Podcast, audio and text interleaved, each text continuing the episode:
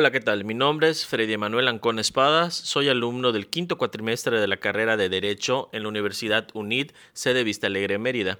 El día de hoy hablaremos acerca de los recursos de impugnación ante un acto administrativo. Pero para empezar, volvamos a retomar la definición de acto administrativo. Este acto se define como cualquier declaración de voluntad, deseo, conocimiento o juicio realizada por la administración pública en virtud de una potestad administrativa, es decir, de una autoridad distinta de la autoridad reglamentaria y controlable por juzgados y tribunales. Es decir, es un acto administrativo, es un acto dictado por la administración con arreglo de las normas de derechos administrativos. Ahora, cuando uno de estos actos a nosotros nos perjudica o está causando un perjuicio hacia los particulares o los gobernados, tenemos ciertos recursos con los cuales nosotros podemos dar marcha atrás a estos actos administrativos. Estos recursos que existen en el derecho fiscal y en el derecho administrativo son lo que es la revocación, el juicio de nulidad y el amparo. Empecemos con el recurso de revocación. Se le denomina recurso de, revocación y este se encuentra eh, previsto en el Código Fiscal de la Federación. El objetivo de este es resolver cuestiones ilegales de las resoluciones emitidas por las autoridades administrativas. Específicamente en este artículo me referiré a las autoridades federales fiscales. Ese recurso siempre va a ser útil ante resoluciones del SAT, Comisión Nacional Bancaria y de Valores, entre otras. Ahora bien, ¿qué es un recurso administrativo de revocación? Como lo dije anteriormente, es un medio de defensa administrativo. Se previsto en el Código Fiscal de la Federación a favor de los afectados por actos o resoluciones de las autoridades fiscales federales para resolver sus conflictos con estas antes de someterlas a un control jurisdiccional.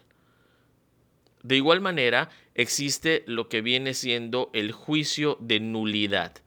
Con el juicio de nulidad tenemos la segunda, el segundo recurso de, impugnación ante estos actos administrativos. ¿Ok? Es muy diferente a lo que viene siendo la revocación.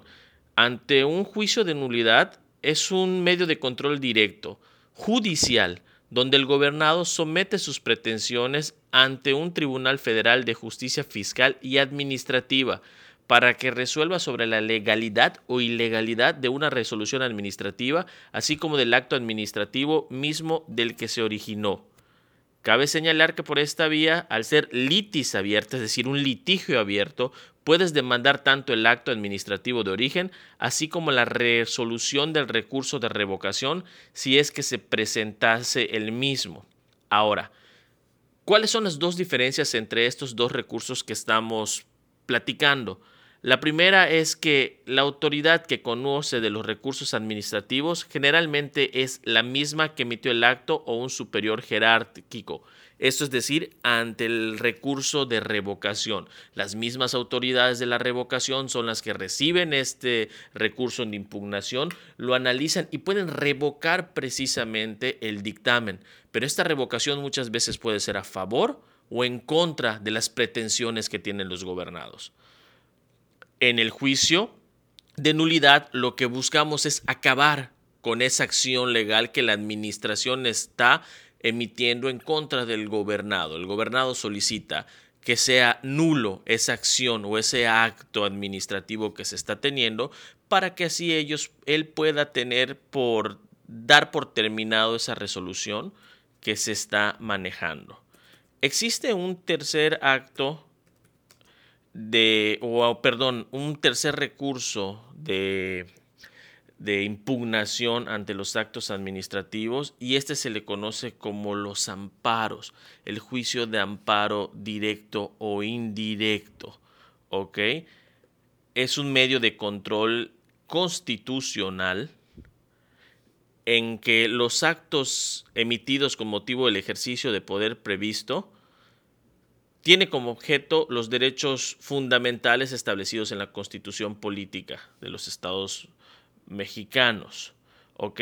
este debe ser el último medio que debe utilizar un licenciado especialista en el área fiscal para poder dar celeridad o destrabar ciertos procesos que en este caso la administración puede poner como trabas o como situaciones que se fundan dentro de un acto de inconstitucionalidad en las acciones que estén tomando y así poder darle una, una resolución.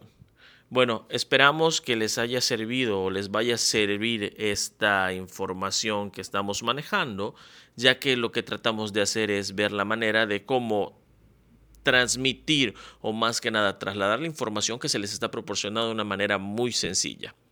Les agradezco y muchísimas gracias.